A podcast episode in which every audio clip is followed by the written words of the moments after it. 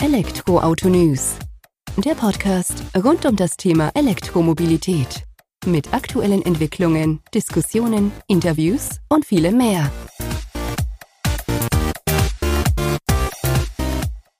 Servus und herzlich willkommen bei einer neuen Folge des Elektroauto-News.net Podcast. Ich bin Sebastian und freue mich, dass du auch diese Woche wieder eingeschaltet hast, wenn es um News und Neuigkeiten aus der Welt der E-Mobilität geht. Ja, es ist eine kurz eingeschobene Folge sozusagen, die ich mal spontan am Samstagnachmittag noch aufgenommen habe, da mir mein Interviewpartner für diese Woche ja leider kurzfristig abgesagt hat, beziehungsweise gar nicht aufgetaucht ist fürs Gespräch und ja, ich zumindest am Sonntag eine Folge rausbringen wollte sozusagen mir da jetzt was aus den Fingern zu saugen, ist dann doch eher schwieriger. Vor allem so ohne Vorbereitung und die Interviewpartner warten jetzt auch nicht gerade ums Eck herum. Aber für die kommenden Wochen ist das schon wieder sichergestellt. Von daher gibt es einfach ein kleines Update, quasi ein Blick hinter die Kulissen von Elektroauto News, was denn so die vergangenen Wochen passiert ist, was dann passieren wird. Sicherlich ähm, ja, einschränkend war für mich die Tatsache, dass ich Ende Juni unter das Messer kam, am Knie größer operiert wurde, dadurch auch immer noch ausfalle, längere Zeit und kaum Zeit für Elektroauto News habe. Bin aber sehr dankbar dafür, dass ich Autoren wie Michael, Wolfgang und Dirk habe, die ihren Teil dazu beisteuern, dass ihr eure News trotzdem immer pünktlich online bei uns auf dem Portal findet. Ich denke, das ist auch wichtig, dass ihr seht, es geht weiter, auch wenn mal einer von uns Urlaub hat, ausfällt und so weiter. Also auf Elektroauto News sollte auch in dem Punkt oder ist in dem Punkt weiterhin Verlass. Also da keine Sorge. Ansonsten haben wir die vergangenen Tage auch wieder wenig im Design bisschen ähm, gearbeitet. Das waren aber eher die kleinen Stellschrauben, die du wahrscheinlich so gar nicht wahrnimmst. Da ging es dann auch eher um die Themen, dass wir, ähm, dass die Inhalte schnell zu sehen sind, dass du Bilder schneller laden kannst, gerade am Handy, Mobile eben. Und das gleiche Thema, wenn wir jetzt auch kurzfristig beim Newsletter angehen, dass du da eben auch besser responsiv den Newsletter aufrufen kannst ohne da die Schrift immer ran oder rauszoomen zu müssen, wurde uns nämlich auch mitgeteilt. Also wenn dir sowas auffällt, sei es im Newsletter oder bei uns auf der Webseite, einfach eine E-Mail schreiben über das Kontaktformular, dann können wir das ganze Thema angehen, können das betrachten und können dann eben auch ja, die Seite noch interessanter gestalten.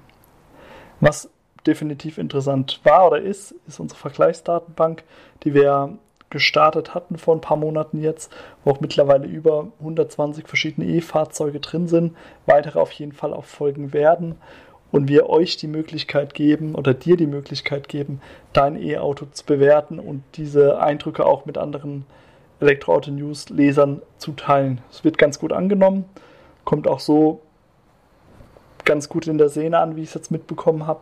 Wir wurden auch schon angefragt, ob wir die Daten zur Verfügung stellen. Machen wir natürlich nicht ist unsere Vergleichsdatenbank, das bleibt bei uns. Auch deine Kommentare, die du abgibst, sind safe, da geht auch nichts nach draußen, also kannst du ganz sicher sein. Des Weiteren ist es eben so, dass wir oder dass ich immer dran bin, interessante Gäste für unseren Podcast zu finden. Ich glaube, da konnten wir in den vergangenen Monaten einiges Interessantes anbieten und auch ja, auf die Strecke bringen.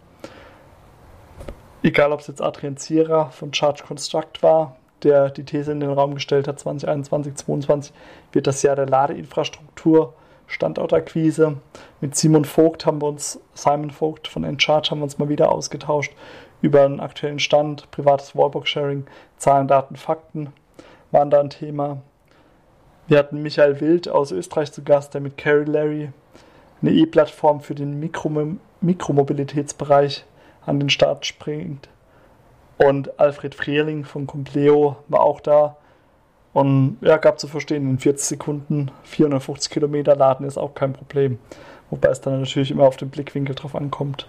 Ansonsten hatten wir uns auch mit einem E-Mobilisten aus Spanien unterhalten, Sebastian Fleischhacker, der schon mal zu Gast war. Und mit Pirmin Reimeyer hatten wir es über den Audi Q4 e-tron, Q4 Sportback e-tron also ich glaube, ganz interessante Einblicke, die du hier im Podcast immer wieder Woche für Woche bekommst. Und auch für die kommenden zwei Wochen haben wir da interessante Gäste am Start. Wenn dir jemand einfällt, den du gerne mal bei uns hören würdest, schreib mir auch hierzu eine Mail. Können wir gerne mit aufnehmen, können was dazu machen. Ansonsten gilt des Weiteren, dass der Online-Shop mit dem Herzen grün immer noch am Laufen ist, wir interessante Designs haben, die ja auch ganz gut ankommen, soweit ich das sehe. Und würde mich freuen, wenn du da mal vorbeischaust, wenn du auf dem einen oder anderen Suche nach dem einen oder anderen E-Mobilitätsgeschenk bist, sozusagen. Vielleicht auch für dich selbst, wer weiß. Ja, Testwagen war aufgrund meiner Kniethematik leider kein Thema. Hat mich selbst natürlich am meisten geärgert, weil wir hatten sechs, sieben tolle Fahrzeuge in den Startlöchern. Aber werde mich darum bemühen, dass wir die natürlich nach meiner Genesung wieder an den Start bekommen und dann auch im Detail betrachten können. Auch hier gerne eine Mail oder auch einen Kommentar unter dem Artikel hinterlassen, welches Fahrzeug dich denn aktuell am meisten reizen würde, wo du gerne mal bei uns drüber lesen möchtest.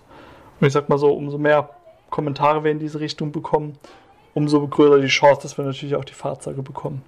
Das war es jetzt tatsächlich ein kleines, knappes Update aus unserem Haus, dass du mal wieder auf Stand bist, was bei uns passiert. Und ab nächster Woche wieder mit einem Gesprächspartner an meiner Seite.